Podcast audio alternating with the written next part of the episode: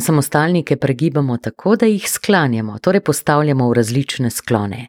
Ana Rotovnik Omrzu, slovenistka z gimnazije Celje Center, našteva šest sklonov, ki jih pozna slovenski jezik.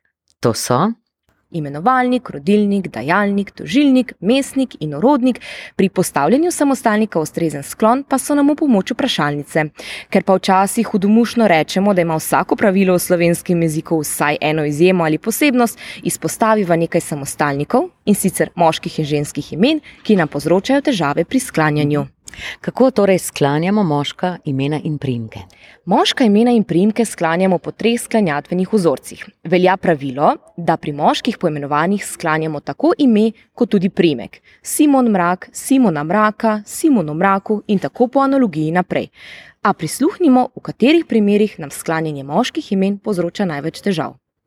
Moška imena kot so Luka, Saša, Jaka, Mitja in primki Obama, Derenda, torej tisti s končnico A, lahko sklanjamo po dveh različnih vzorcih. Če ta imena sklanjamo po drugi moški sklanjatvi, jih sklanjamo po vzorcu Luka, Luke, Luki, Luko, Oluki, z Luko. Jožet Uporišič pa je v slovenski slovnici zapisal, da se lahko vsi takšni samostalniki sklanjajo tudi po prvi moški sklanjatvi, torej Luka, Luka, Luku. Luka o Luku z Lukom. Pravilno je oboje, pazimo pa, da pri teh imenih osnove pogovorno ne podaljšujemo s t. Z Luka Tom, Jaka Tom, Miha Tom, te oblike so pogosto v neknjižnem pogovornem jeziku, a nam zelo hitro zlezejo pod kožo. Zakaj? Ker druga moška imena, recimo tone, zvone, stane, osnovo pri pregibanju podaljšujejo. Toneta, zvoneta, staneta. Zanimiv primer pa je tudi moško ime Klemen, eh, ki nam včasih lahko povzroča kar nekaj težav, pa ne vemo potem, kako je prav, kako je torej pravilno sklanjati ime Klemen. Ja, ime Klemen lahko sklanjamo na dva različna načina in sicer kot Klemen Klemena, kot lahko slišimo, Klemen Klemena se na glas v rodilniški obliki premakne iz prvega na drugi zlog. In druga različica, Klemen Klemna, če tudi v rodilniku na glas ostaje na prvem E. Pravopis nas kljub nekaj pravilom o sklanjanju moških imen in priimkov recimo uči, da nekaterih delov lastnih imen nikoli ne sklanjamo. To so tako imenovani predimki, fon, fan, de, dos, don.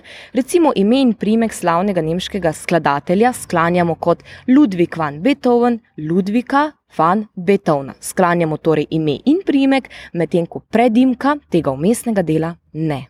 Pri ženskih poimenovanjih pa vedno sklanjamo uh, samo ime. Tako je, pri ženskih poimenovanjih sklanjamo samo ime, recimo Manca Novak, Mance Novak, Manci Novak in tako po analogiji naprej. Nekatera ženska imena so nesklonljiva, zato imajo v vseh sklonih enako obliko. V to skupino se uvrščajo večinoma tuja imena, kot so Ines, Carmen, Nives. Če pa je žensko ime dvodelno, to pomeni, da je sestavljeno iz dveh imen, pazimo, da sklanjamo obe dela. Torej, na prireditev ni bilo Ane, Marije. So zanimiva, verjetno še nekatera imena, ki zvenijo bolj tuje. Tako je. Za pregibanje, še, še posebej za tvorbo svojilnih predelnikov, so zelo zanimiva ženska imena, ki se končajo z dvema samoglasnikoma: Lea, Nea, Teja. Pija. Vsa ta imena zapisujemo brez umestnega J. Svojilne predelnike iz teh imen tvorimo s prepono in. A pozor, osnova pri tvorbi tega svojilnega pridevnika se ne obvezno podaljšuje z j. To pomeni, da ko rečemo recimo te in avto, lahko pri tem j zapišemo, torej t, e, j in n, ali pa ta j opustimo, torej t, e, i, n. Kako pa ravnamo v primeru, ko hkrati navajamo tako žensko kot tudi moško ime, temu pa dodamo še, še priimek. Kako sklanjamo v tem primeru? Odgovor je preprost. Ravnamo se po tem, katero ime je bliže priimku. Če je to moško ime, priimek sklanjamo. Recimo Ivane in Toneta potočni K.